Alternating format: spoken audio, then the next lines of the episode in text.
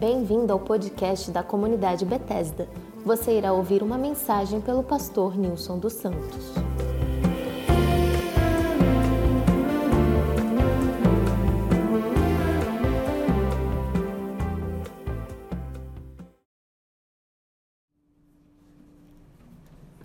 Amém. Eu não sei se vocês estão tão empolgados quanto eu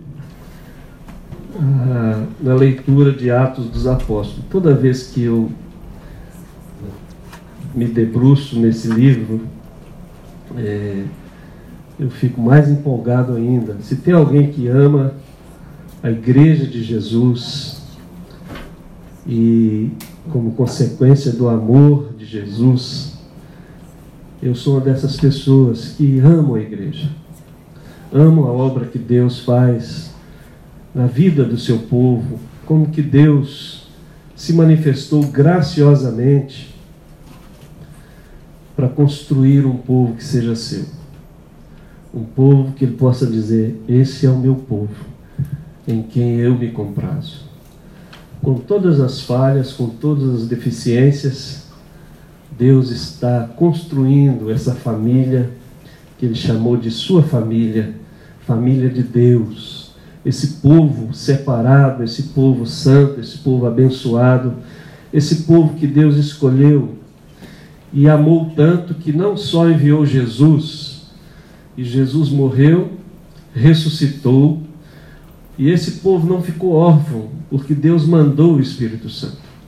E Atos inaugura, como nós lemos no capítulo 1 semana passada, que Atos inaugura essa era do Espírito Santo não mais vindo sobre, mas para habitar a igreja, habitar cada crente, de forma a fazer desse crente uma nova criatura e fazer da igreja um templo onde Deus possa vir todos os dias tabernacular, abençoar e manter comunhão. Então eu fico empolgado porque é algo extraordinário. Não só a salvação que Deus dá a nós, mas a maneira como Deus ajunta o seu povo e confirma no seu povo seu grande propósito, que é fazer ah, de nós santuário vivo que glorifica o Senhor. Amém, queridos? Eu fico muito empolgado com isso e eu sonho com isso, eu trabalho para isso e eu procuro pedir a Deus que eu possa viver essas experiências que esses irmãos também viveram não na mesma forma, mas na mesma essência, nos mesmos princípios, nos mesmos valores, que a gente seja uma igreja também apostólica, não no sentido de ter um apóstolo que rege, mas de ser apostólica como herança dos apóstolos, como herdeiras, como herdeiros dos apóstolos, ah, e assim vivendo dessa graça que aqueles irmãos a viver. Eu queria convidar você a abrir sua Bíblia no Atos 2, capítulo 37 a 47, que vai ser o texto base da nossa meditação nessa noite. Atos 2, 37 a 47.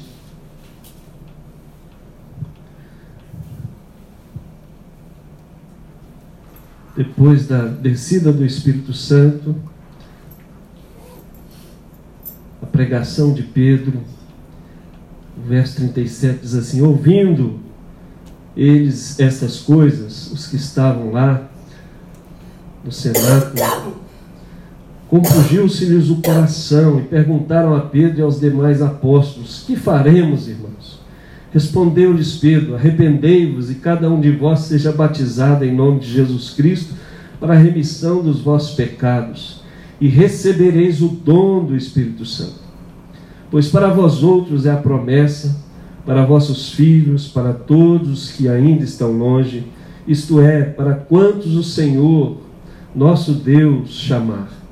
Com muitas outras palavras, deu testemunho e exortava-os, dizendo: Salvai-vos desta geração perversa.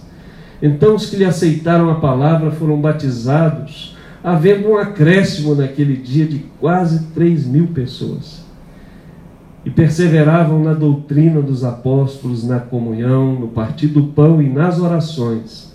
Em cada alma havia temor e muitos prodígios e sinais eram feitos por intermédio dos apóstolos. Todos os que creram estavam juntos e tinham tudo em comum. Vendiam as suas propriedades e bens, distribuindo o produto entre todos, à medida que alguém tinha necessidade. Diariamente perseveravam unânimes no templo, partiam pão de casa em casa e tomavam as suas refeições com alegria e singeleza de coração, louvando a Deus e contando com a simpatia de todo o povo. Enquanto isso, acrescentava-lhes o Senhor dia a dia os que iam sendo salvos. Amém. Pai, abençoa a tua palavra. O que importa não é se o sermão foi bem feito, se a palavra foi bem entregue. O que importa é se o Senhor falar. Porque quando o Senhor fala, é que o nosso coração é transformado. Quando o Senhor fala, a gente tem paz. Quando o Senhor fala, a gente tem direção. Nosso coração se torna como desses irmãos aqui, compungido, geridos por tua graça, impulsionados pelo teu Espírito, movidos pelo teu amor. Nós pedimos que seja assim, ó Deus, pela tua graça e misericórdia, dá-nos essa bênção de ouvir tua voz mais uma vez. Nós te pedimos que seja assim em nome de Jesus. Amém. Amém. Gente, o mundo que a gente vive é um mundo meio cada vez mais complicado, né? De valores e filosofias e práticas completamente diversas daquilo que nós somos ensinados como igreja a viver. A gente vive num mundo ah, pluralista, né? todo ismo é, é bem-vindo, né? A gente tem que é, respeitar ah, o valor de todo mundo, das suas práticas, a gente não pode discordar, né? Um mundo que rejeita a singularidade e a perfeição cristã e que nega Jesus como único Deus e centro de todas as coisas, né? Então, tudo que é ismo está valendo e não pode ser contrariado. A gente vive numa sociedade materialista, hedonista, né? que aprisionada por essa obsessão de ter, é? É, de possuir, de vive de acordo com um espírito de ganância, né? É, extremamente individualista, ah, de ostentação, de satisfação e pouca simplicidade, pouca generosidade que a gente encontra nas Escrituras. É um mundo também extremamente relativista, ou seja, não há absolutos, e se não há absoluto, Deus está fora. É um mundo secularizado onde Deus está sendo ou já foi banido da agenda, né? É interessante, né? A gente vê isso até lá na, da dita bancada evangélica, né? Qual é a preocupação daquele povo? é que as igrejas não sejam, não paguem impostos. Agora está rolando essa ideia. Estão preocupados com as pessoas pobres, não com o Brasil, com estão preocupados com os templos, com as igrejas, com as instituições. E isso a gente não vê na Bíblia. Então, é um pessoal que rejeita todo tipo de padrão onde tudo é válido, desde que a pessoa se sinta feliz, sinta bem, tenha prazer. É, e assim elas negam ah, o padrão de Deus. Né? E é uma sociedade também narcisista, porque tem excessiva admiração por si mesmo. né? A busca do prazer, da beleza, da, da aparência, né? E tem gente que até morre por causa disso, né?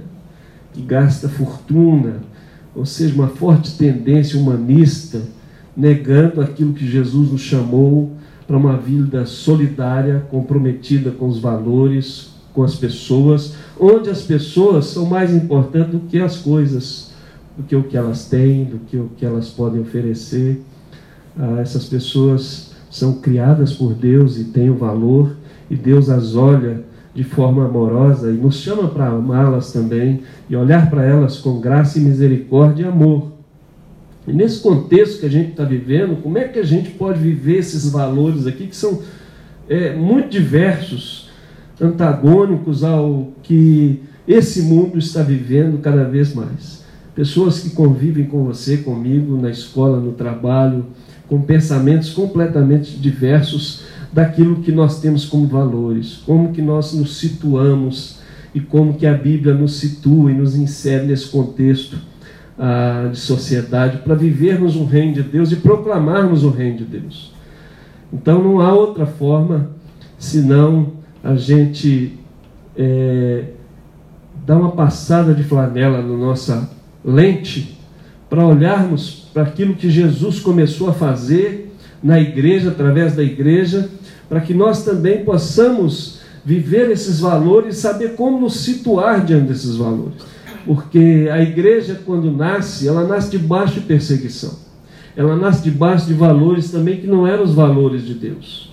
Ela nasce debaixo de, um, de uma imposição, de um sistema que era contrário àquilo que Deus queria fazer. E, no entanto, o Espírito Santo é derramado e promove uma revolução na vida daquele povo, na vida daquela cidade, na vida daquela gente, porque quando o Espírito Santo chega, ele testemunha uma coisa muito importante, que é a razão de nós estarmos aqui hoje: que Jesus está vivo, que Jesus está presente e que Jesus tem um propósito para a criação dele.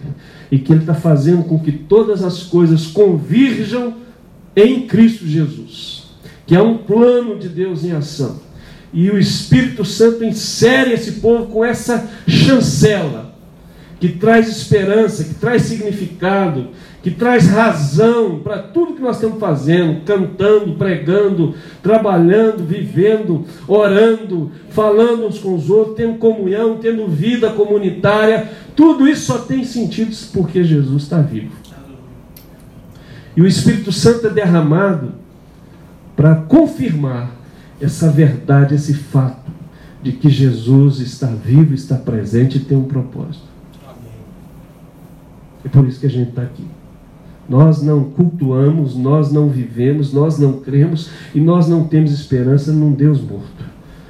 Nós temos esperança, cremos e vivemos e servimos a um Deus que é vivo. Amém. E o Espírito Santo se movendo ou fazendo seus movimentos na igreja, é que vai confirmando essa verdade, esse fato, de que Jesus está vivo e tem um plano maravilhoso para a nossa vida e para a vida daqueles com, os quais nós convivemos. E é esse fato que dá sentido. Quando Lucas começa a narrar o texto de Atos 2, ele mostra que o Espírito Santo foi derramado 50 dias depois da, da ressurreição.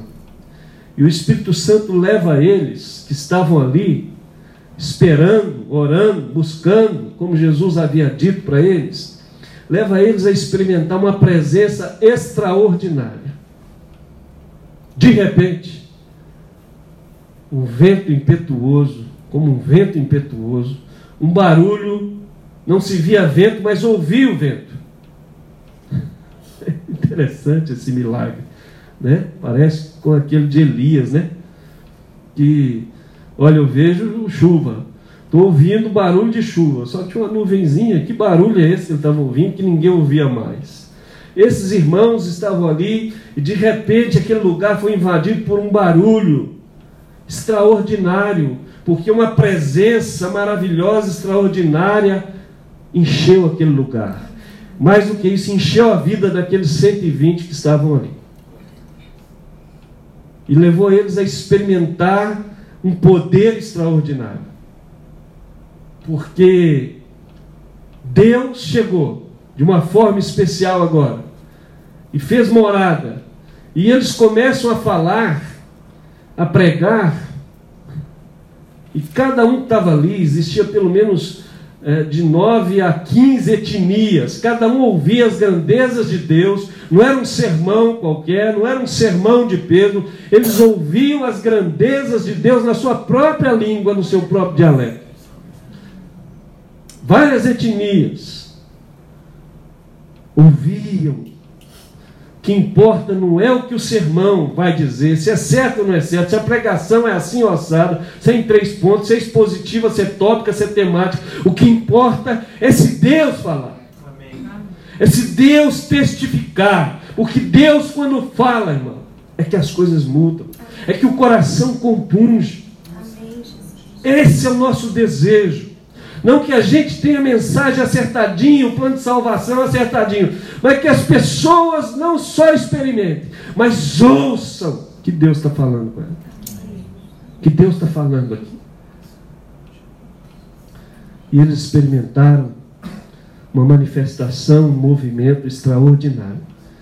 Porque 3 mil pessoas se compungem, se quebrantam, se arrependem uma pregação de um homem considerado iletrado, pescador, rude, mas que andou com Jesus e estava cheio do Espírito Santo. Vejam que não é quem, não é a forma, não é o que eu posso fazer, não é a minha elaboração só, isso é importante, mas é o Espírito de Deus sobre a igreja e faz com que ela seja para o mundo uma voz de esperança, uma voz de direção, uma voz de salvação. As pessoas lá fora não estão à procura de igrejas, elas estão à procura de um Deus vivo. E elas gostam de estar com aqueles que tiveram uma experiência com Cristo vivo. Elas estão cansadas de igreja, estão cansadas de religião. Como aquele povo estava ali. Mas naquele dia eles experimentaram Deus falando. Agora nós não ouvimos um discurso de uma religião imposta, cheia de regras, de dogmas. Nós ouvimos Deus falar. E o coração daquele povo se queimou e não teve outra coisa senão perguntar: o que, que nós vamos fazer? E aí o Pedro ensina o que, que eles deviam fazer. E a descida do Espírito Santo, a presença, o poder, a manifestação, os movimentos do Espírito Santo a partir de então, provocou efeitos extraordinários na vida daquele povo. Aqueles 3 mil, mais os 120, mais um monte de gente que se agregou, inclusive curiosos, interessados. Eles experimentaram uma coisa linda. E não foi programada. Isso aqui é bom, gente. O Espírito Santo não é programável. Não é uma coisa automatizada ele age de forma extraordinária e surpreendente. De repente, aquele povo começou a ter, ou a experimentar, ou ter um estilo de vida, ou vivenciar alguma coisa que eles não programaram.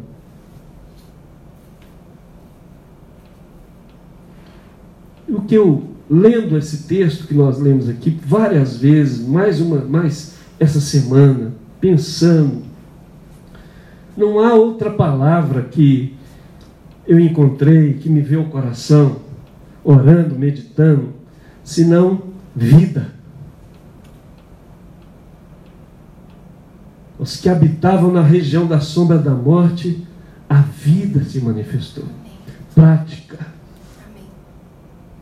Jesus estava vivo e a vida de Jesus, aquilo que ele disse: olha, é, o diabo vem para roubar, matar e destruir, mas eu vim para que vocês tenham vida e vida em abundante. Essa vida agora se manifestou. Amém. Que tipo de vida é essa? há duas palavras para a vida aqui no original. A palavra bios, que é a vida em quantidade, duração, que ninguém sabe quanto tempo vai viver, mas nós estamos vivendo, já tem seis anos de casado, 37 anos de, de vida, aleluia, glória a Deus. Né? E a palavra Zoé, ou Zoe, eu não sei a pronúncia direito, que, mas que é a palavra que é usada quando Jesus usa ah, naquele texto para qualidade de existência. Não é mais a quantidade, mas a qualidade. A vida de Deus, a vida do próprio Deus veio habitar no meio daquele povo. E essa vida se traduziu em sinais claros. E o primeiro sinal claro foi que aqueles irmãos ficaram estupefatos, ansiosos, desejosos para ouvir mais de Deus. Diz o texto que eles passaram a perseverar no ensino dos apóstolos. Não necessariamente no ensino de Pedro, de, de Mateus, de João, porque eles ouviram Deus, e eles queriam ouvir mais de Deus. Eles não queriam só saber, eles não queriam só conhecer para discutir teologia, opinião. Eles queriam experimentar e viver aquilo que Deus estava falando. Isso é vida, gente. Se não há vida, a gente tem interesse de saber. E o saber ensoberbece. A gente quer saber para discutir, para formatar uma opinião, para formatar uma ideia, e não para experimentar Deus falando, Deus agindo, Deus presente. Esses irmãos perseveravam diariamente, se dedicavam intencionalmente, desejosamente, ansiosamente, obcecadamente para ouvir o que os apóstolos eram um instrumento para o que Deus está falando para eles. Não era o vaso, o instrumento apenas. Porque eles nem tinham noção de a, a posição naquele momento. Eles não tinham compreensão de que os apóstolos eram foram colocados num patamar acima. Não! Eles viram que aqueles irmãos estavam falando coisas extraordinárias e que não vinha deles, vinha de Deus. Irmãos, que Deus provoque no nosso coração essa vida que nos faz desejar ouvi-lo, seja de onde vier, Deus fala comigo, porque quando o Senhor fala, eu sei que o Senhor está vivo. Eu falar com o Senhor não prova que o Senhor está vivo, mas o Senhor falar comigo prova que o Senhor está vivo. E quando eu ouço a voz de Deus, tudo muda, gente. Não muda lá fora, mas muda aqui dentro. A gente tem convicção, segurança, esperança, paz, significado. É algo sobrenatural. Eles não estavam ali por curiosidade, pelo simples desejo de saber. Eles queriam ser bons de Bíblias. E bons de Bíblia não é aquele que sabe tudo sobre a Bíblia, mas aquele que aplica na sua vida tudo aquilo que sabe sobre a Bíblia. Amém. Esse é bom de Bíblia. A palavra de Deus, gente, a voz de Deus, as escrituras sagradas. Quando o Espírito Santo pega isso aqui e traz luz e traz revelação, ou uma palavra falada ou escrita, aquilo mexe com o nosso interior, mexe com a nossa mente. Aquilo muda a nossa forma de pensar. E não muda a forma de pensar porque fomos convencidos. Muda a nossa forma de pensar porque fomos transformados. Por isso Paulo fala, olha, apresentai-vos a Deus vosso corpo para você experimente uma transformação da vossa mente. Não uma mudança de ideia. Olha, é, é que você está certo. Não, é uma transformação. Metanoia é a palavra. Transformação. Para que vocês possam experimentar qual é a bondade, de Deus. O que, que Deus pensa? E o que Deus pensa é bom, é agradável, é perfeito a respeito da sua vida, da minha vida, da sua igreja. Glória a Deus. Aqueles irmãos estavam experimentando isso. Qual seja perfeita, boa e agradável vontade de Deus. Por isso eles tinham essa avidez, se dedicavam diariamente para ouvir Deus. Eles não queriam saber para mostrar conhecimento, né? discutir opinião. Eles não tinham ideia se seriam arminianos ou calvinistas. Eles queriam ouvir Deus, andar com Deus, experimentar Deus, falar de Deus, como aqueles irmãos estavam vivendo. E outra manifestação de vida com a presença do Espírito Santo é que eles tinham conexão contínua. Não só um aprendizado contínuo, mas era uma conectividade contínua. Eles passaram a desfrutar de comunhão. Coinonia a palavra aqui. Ou seja, uma convivência íntima, intencional, de vínculos, de amor fraterno. É interessante isso, né? Porque não era uma igreja homogênea. Era uma igreja diversificada. Tinha pobre, miserável, rico. Quem tinha posse, quem não tinha nada. Quem sabia ler, quem não sabia nada. Quem sabia grego, quem sabia hebraico, quem sabia o aramaico e outros sabiam um outro dialeto. Todo mundo passou a viver junto, preto, branco, amarelo, de posição, sem posição, miseráveis. Só que eles passaram a viver de forma comum. Isso é milagre. Isso é vida de Deus. Que não discrimina, que não rejeita, que não exclui, mas inclui. E eles não iam na igreja para buscar bênção para eles. Eles iam na igreja para abençoar uns aos outros.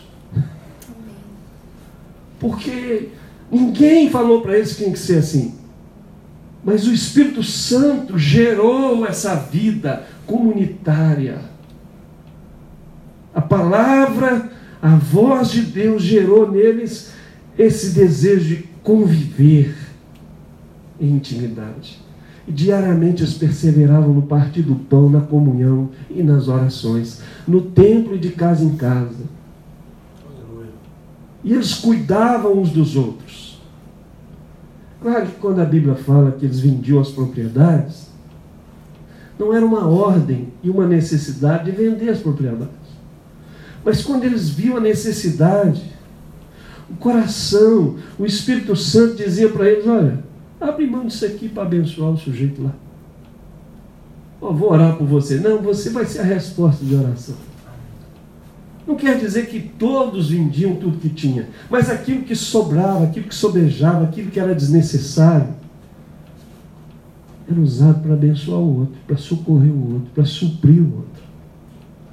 Agora, como que eles sabiam? Três mil pessoas, como é que sabe?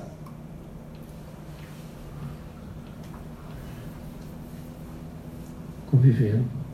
Eu só sei o que o Pedro passa não aquilo que eu olho, mas aquilo que ele me diz na intimidade, naquilo que ele me deixa conhecer dele.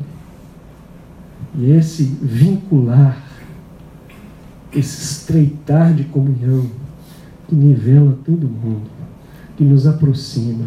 E sabe por que nos aproxima? Porque Jesus era o centro.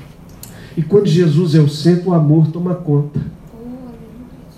Quando nós chegamos, nos aproximamos de Jesus, a gente se aproxima do outro. As preocupações conosco mesmo, elas têm valor, têm importância, mas não mais do que as necessidades do meu irmão, da minha irmã. Eles olhavam para o outro com percepção, com o olhar de Deus com o olhar do amor. E isso é tão que importante, irmãos, que com o tempo, 30, 40, 50 anos depois, o Paulo tem que escrever uma carta dura para os coríntios, Vocês estão tudo doido. Você celebra a ceia, come todo mundo, traz de casa e só deixa os necessitados, os pobres participar, quando já está acabando com a sobra. Vocês estão malucos? Por isso tem muita gente doente aí, por isso tem muita gente morrendo antes da hora aí. Deus está chamando, porque o corpo de Cristo não é isso aí. Eles foram perdendo essa presença, essa vida de vista. E o Paulo tem que chamar a atenção para que eles retornassem, clamassem a Deus por essa vida, que é essa vida que transcende os meus conceitos de vida, ela extravasa para o outro, ela se preocupa com o outro. Que dói no outro, dói nela. Não dá para ir no culto, sair abençoado, sem saber se o outro está sendo abençoado. Aliás, o Tiago diz, né? Tiago vai dizer, a gente não gosta muito da carta de Tiago, porque ele, é, ele cutuca com força, né? Ele põe o dedo na ferida. Que adianta, rapaz, você dizer que é crente, que é religioso? Que adianta dizer que você ama, mas o seu irmão não tem dinheiro, não tem o que almoçar e você não se preocupa? Que religião é essa? Que adoração é essa? Que amor é esse? Né? E esses irmãos estavam vivendo esse, essa vida, essa qualidade de vida de Deus. Eles estavam vivendo esse grande milagre. E isso é extraordinário, gente porque era uma igreja cristocentrada, mas era uma igreja também outrocentrada. Hoje a gente vive uma igreja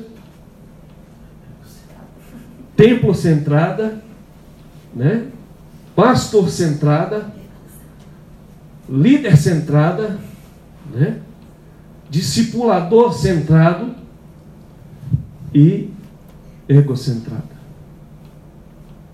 Ai, hoje louvor não foi bom, não senti. Não, não gostei do louvor, o louvor não me fez bem. Ué, mas o louvor é para você? Ah, eu não sabia, né?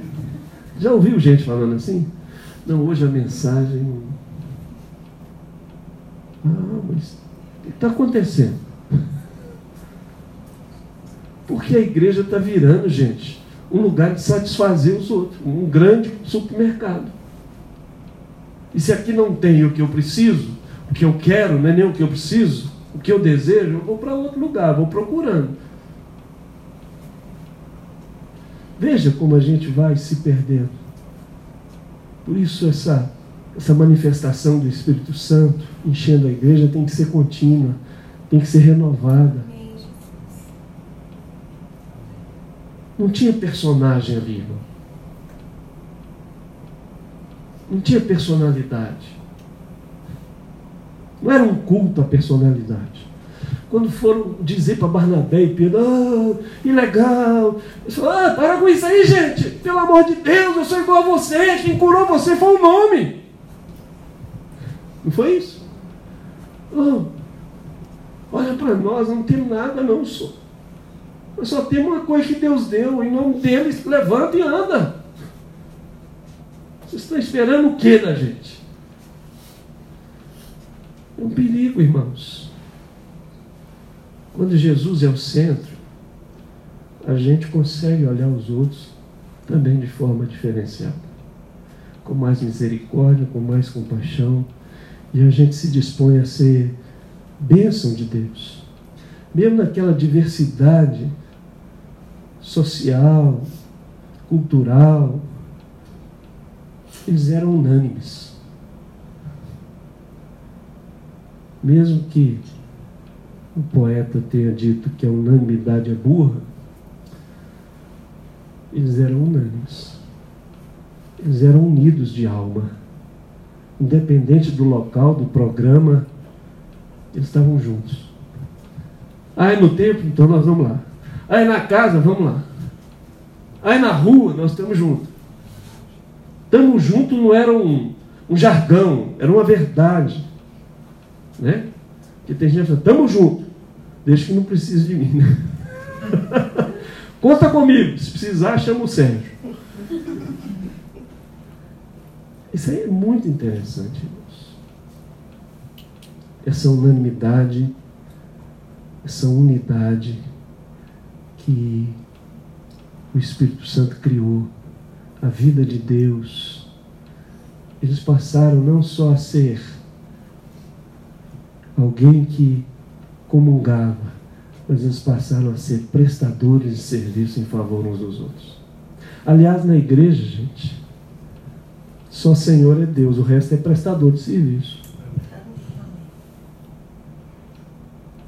Eu presto serviço aqui pastoreando, você presta serviço servindo, você presta serviço sendo engenheiro, pastor, é, é, é, sei lá o que, funcionário público, contador, economista, é, supervisor, é, superintendente, aleluia, glória a Deus, em nome de Jesus, é, fazendo bolo, é, personal organizer, nós somos prestadores de serviço em favor uns dos outros.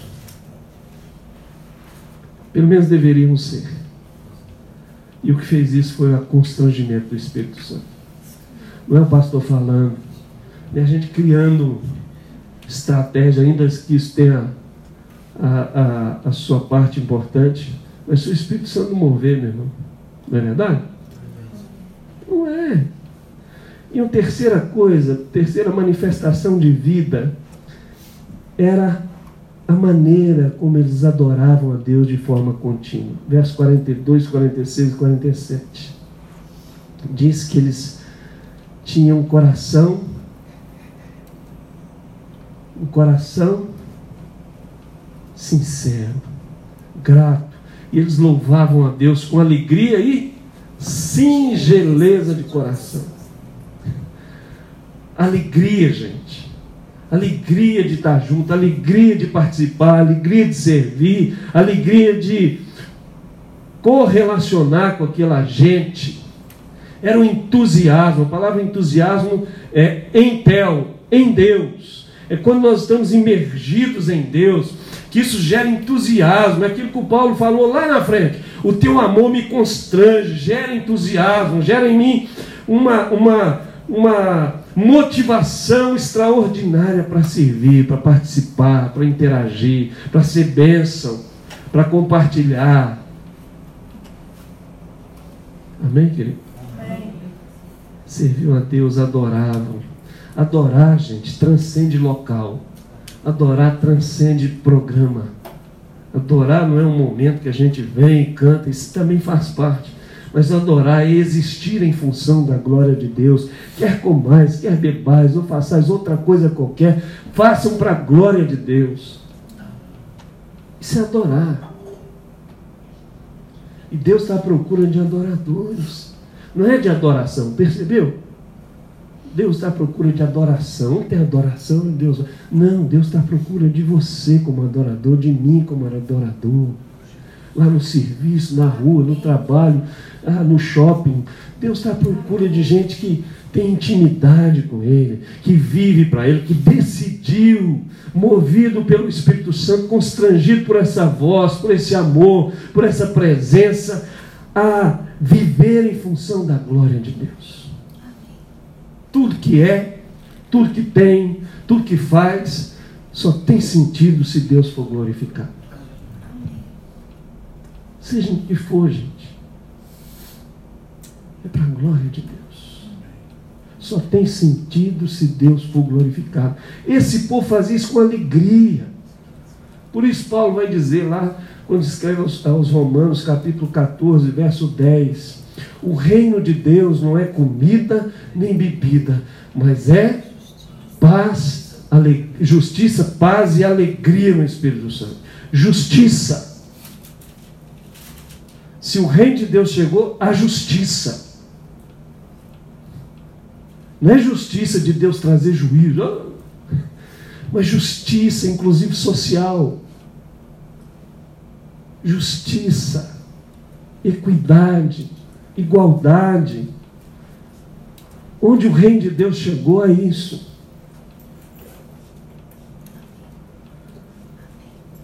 A paz e a alegria. Isso é adorar. O reino de Deus é isso. Adorar é um estilo de vida, é uma maneira de ver. Por isso aqueles irmãos vendiam as propriedades, bens, né? Quando Ananias e Safira, essa é a mensagem de domingo que vem, Ananias e Safira foram fazer e foram fazer na meia boca, não deu, não prestou. Deus não gostou daquilo. Isso não pode acontecer na minha igreja. Nunca mais o Ananias e Safira morreu, né? Mas ali morreu. Porque Deus quis dizer que ó, na minha igreja, no meu povo, na minha adoração, não é assim. Não pode ser assim. Vocês não podem contaminar aquilo que eu tornei santo. Eu não aceito esse tipo de coisa. E aí morreu o cara, vem a mulher e morre também, né? Mas isso é para outro, outro assunto. Tem muita adoração falsa, gente. E tem adoração impossível. Por exemplo, pessoa que não conhece Jesus não, pode, não tem como adorar. Quando a mulher pergunta a Jesus, a mulher samaritana, como é que a gente adora? É lá ou aqui? Em Jerusalém ou no Monte Gerizim? Como é que é esse negócio aí? Deus falou, não é aqui nem lá, minha filha. Deus está à procura de adoradores que o adorem espírito e verdade. Não foi isso? E Jesus dá uma palavra interessante. Vós adorais o que não conheceis.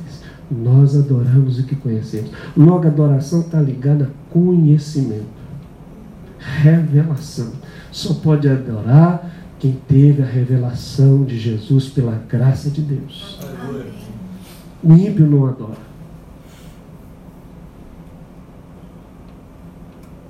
E tem adoração verdadeira, que é essa que aqueles que vivem para a glória de Deus, que investem as suas vidas para a glória de Deus. Amém, queridos? E por último, e não menos importante, aqueles irmãos, eles tinham um compromisso com a obra de Deus contínuo. Eles testemunhavam, não só proclamavam, mas eles testemunhavam era proclamação e testemunho contínuo. Por que proclamação e testemunho? É diferente? É. Porque tem proclamação e não tem testemunho. É discurso desprovido de prática. É pregação desprovida de piedade. Faço o que eu faço, mas não faço o que eu. Faço o que eu mando, mas não faço o que eu faço. Por isso que muita gente, muito líder, não gosta de muita convivência ele é meio assim, porque a gente não vê a amargaça que a gente é. Então a gente afasta as pessoas. Não, se o Elcio souber que eu sou amargaça, o que, que ele vai pensar de mim? Não vai querer mais ouvir o que eu vou pregar.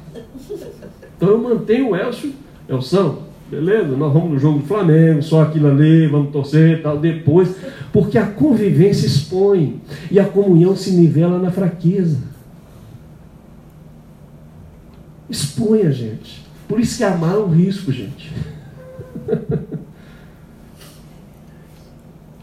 amar é um risco, mas vale a pena arriscar-se por amor. Aqueles irmãos proclamavam, mas eles testemunhavam também.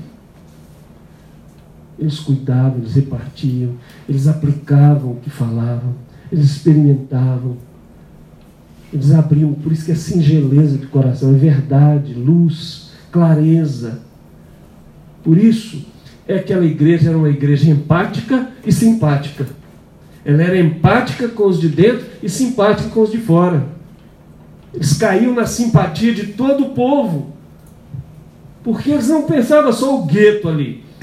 Deus deu a eles também uma visão missionária de amor ao próximo, de socorro, de ajuda. Não era uma igreja que afastava, era uma igreja que atraía. Amém, querido? Amém. Deus nos abençoe, que a gente seja uma igreja que atraia. Amém. que seja empática com os de dentro e simpática com os de fora. Né? Que a gente não proclame aquele evangelismo explosivo. Se você não aceitar Jesus, você vai para o inferno. Ah, então você que está salvo? Claro, eu que estou salvo. Porque eu aceitei Jesus. Hum. O cara fala, nossa, eu estou com calor. É, o inferno é pior, hein? A gente começa uma, um negócio doido. Né? A gente quer que o cara largue os, o, o, cigarro amanhã, a gente quer que o cara largue a bebida no outro dia, a gente quer que o cara largue as imagens no outro dia, a gente quer mudar a pessoa, impor sobre ela um jugo, uma maneira de viver que nem nós estamos vivendo. Esquecendo que conversão é algo do Espírito Santo, é processual.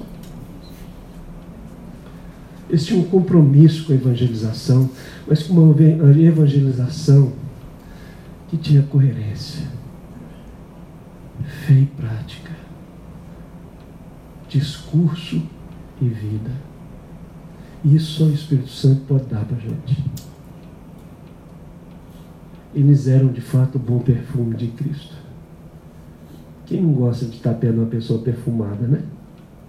Você já andou com alguém com aquele odor? Outro dia eu peguei um Uber. Rapaz, eu fiquei doido para descer. O cara, tadinho, começou a trabalhar meia-noite, já era quatro da tarde. Olha, o trem tá feio. Tem crente que é. Ninguém ia ficar perto, não é verdade? Ô, oh, Jóia, beleza? Eu já trabalhei, quando eu trabalhava, eu tinha colegas crentes. E eu tentando evangelizar, e as pessoas falavam, não, mas ser crente igual fulano ser não. Os caras dão mau testemunho, fagou contra. Entendeu? Quando são chefes, são impositores, são mandões, são autoritários. Pô, crente é raro o crente que vai para uma posição e ele consegue liderar por amor. Ele é alguém que todo mundo quer, primeira oportunidade, transferi-lo. Né? Aqueles irmãos, eles partilhavam o Evangelho e testemunhavam. E foi isso que Jesus falou: recebereis poder ao descer sobre vós o Espírito Santo e ser-me-eis testemunhas. Deus não falou que ia ser pregador, não ia ser, é, ia ser testemunha. Caminha comigo, Vamos desenvolver um relacionamento mais próximo. E a minha vida vai mostrar para você que o Espírito Santo está em mim, que Jesus está em mim. As minhas ações, meu jeito, transformado e impulsionado pelo Espírito Santo, vai dizer para você que tipo de Senhor é o meu se ele é o Jesus vivo ou Jesus histórico. Isso é o Espírito Santo que faz. E aqueles irmãos tinham esse compromisso. Ou seja, a presença do Espírito Santo movia eles em comunidade e para a comunidade. Deu para entender? Envolvido com a realidade da cidade. Por que, que você vai fazer medicina? Porque tem muita gente doente que não aguenta, está morrendo, que não tem gente que atende. E eu vou ajudar esse pessoal também. Tinha uma médica que eu conheci, crente em Goiânia, gasto. E ela falou, pastor, eu trabalho com é, particular, com convênio, mas eu reservo aqui uma parte do meu tempo para atender quem não pode pagar, quem não tem convênio.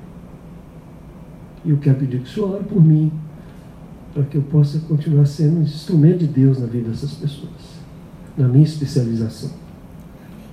Coisa bacana. Claro que é preciso de dinheiro para viver. É preciso de consulta. Mas isso não é o que move ela. O que move ela é ser prestadora de serviço e proclamadora do Evangelho. Aqueles irmãos não iam na padaria para comprar pão, gente. Comprar pão era pretexto. O objetivo deles era testemunhar. Entendeu? A mentalidade é outra. Às vezes eu vou na padaria, eu compro pão, saio. Ai, mas Jesus, eu não vim aqui só comprar o pão. Podia ter dado um sorriso para aquela menina lá. Está no caixa, tadinha. Eu que foi reclamando que a fila estava demorando. Olha o cara feia, porque ela passou os velhinhos na minha frente. Estou doido para chegar aos 65 para também começar a passar na frente. Falei, Jesus, estou errado, tem misericórdia de mim. Estou pensando em mim, pensando no meu estômago. Eu quero um pão quente. Tinha que estar lá para não. Minha filha, Deus te abençoe, boa tarde para você. E agora eu aprendi com um amigo meu. Um amigo meu, ele vai nos lugares, a gente toma café. Qual café que o senhor quer? Expresso? Não, o café que eu quero primeiro é o seu sorriso. Agora sim. Deus te abençoe. Agora eu quero um expresso. Falei, rapaz, gostei desse negócio. Eu não sei fazer muito nessa simpatia sua, mas que bacana. Que legal. Né? Deus faz isso através da gente. Essa, essa vida, irmãos, que é pessoal, particular, individual do Espírito Santo na nossa vida e que é comunitária. Que deseja ouvir Deus, que deseja ter comunhão verdadeira, vínculo, raiz. Ah, não posso ter comunhão com todo mundo, mas você pode ter comunhão com um bocado de gente. Não é verdade? E eles tinham adoração alegres, festiva, entusiasmada. tem vezes que a gente vai para o culto, né, gente? Não tem muito entusiasmo. Deus sabe. Senhor, eu estou vindo hoje para cumprir tabela. Hoje eu só estou vindo aqui porque eu preciso disso aqui, mas a vontade é não ter vindo. Tem esses dias. Mas a maioria dos dias, o Espírito Santo nos dá entusiasmo. A gente não vem porque a gente é religioso, porque a gente vem porque a gente ama estar junto. Seja aqui, seja na garagem, seja onde for. Fazendo o que for, a gente ama estar junto. Porque quando a gente está junto, Deus está lá. E Deus é o centro. E a vida de Deus se manifesta eram pessoas comuns, mas estavam ligados às Escrituras, ligados aos outros, ligados a Deus através da adoração e ligados ao mundo através da proclamação e do testemunho. É isso que a vida de Deus faz, gente, na gente. Vamos deixar essa vida. Essa vida não parou. Jesus continua sendo a vida. Vamos deixar ela criar gargalo essas marcas, esses efeitos da vida de Deus estão na minha vida?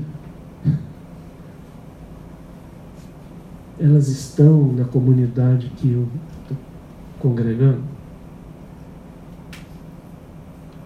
Deveriam estar, precisam estar. Deus quer que elas estejam. Em nome de Jesus. Que o Espírito Santo venha. Venha de novo. Encher a gente encher a igreja e fazer dessa igreja um testemunho vivo de que Ele está presente, de que Ele tem um propósito e de que Ele ama todos. Ama todos. Aleluia. E Ele vai acrescentando dia a dia. É interessante isso. Primeiro Ele salva, depois Ele acrescenta. Os que iam sendo salvos, Ele acrescentava. Coisa boa, né? Primeiro a gente quer acrescentar e depois salvar, né? O pastor faz apelo, só devia ter feito apelo hoje. Mas ali Jesus salvava e acrescentava. Que milagre, né, gente? Será que isso não pode acontecer de novo, não? Por isso que eu falo para você que eu leio ali e eu fico. Meu Deus, eu preciso ver esse trem acontecendo comigo, com a gente. Amém? Amém. Vamos ficar de pé. Que Deus nos abençoe.